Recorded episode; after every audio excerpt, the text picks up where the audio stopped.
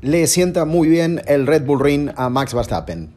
Tengamos en cuenta que como consecuencia de la pandemia, en los dos últimos años, también este circuito se usó como Gran Premio de Estiria.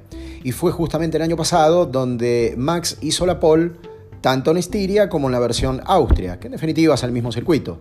Y en la primera ocasión ha repetido. Así que son tres poles de manera consecutiva en este escenario, ganándole al poderío de Mercedes el año pasado y de Ferrari este año. Una Ferrari que estaba bastante cómoda, por lo menos al inicio de la clasificación, si tenemos en cuenta que en los dos primeros intentos de Q1 y de Q2 utilizó neumáticos blandos usados y ya usando esa variante lograba el tiempo prácticamente sin ningún tipo de problemas.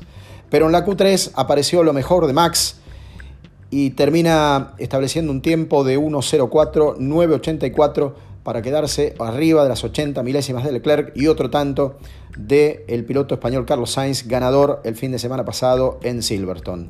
Para destacar los problemas que hay con los límites del circuito, muchas vueltas fueron abortadas, incluso Checo Pérez fue víctima justamente de esa eh, mirada reglamentaria y por sobre todas las cosas, el día negro que ha tenido Mercedes, se estrelló Hamilton en la curva número 7 en la Q3 y se estrelló Russell en la misma Q3 en la curva número 10.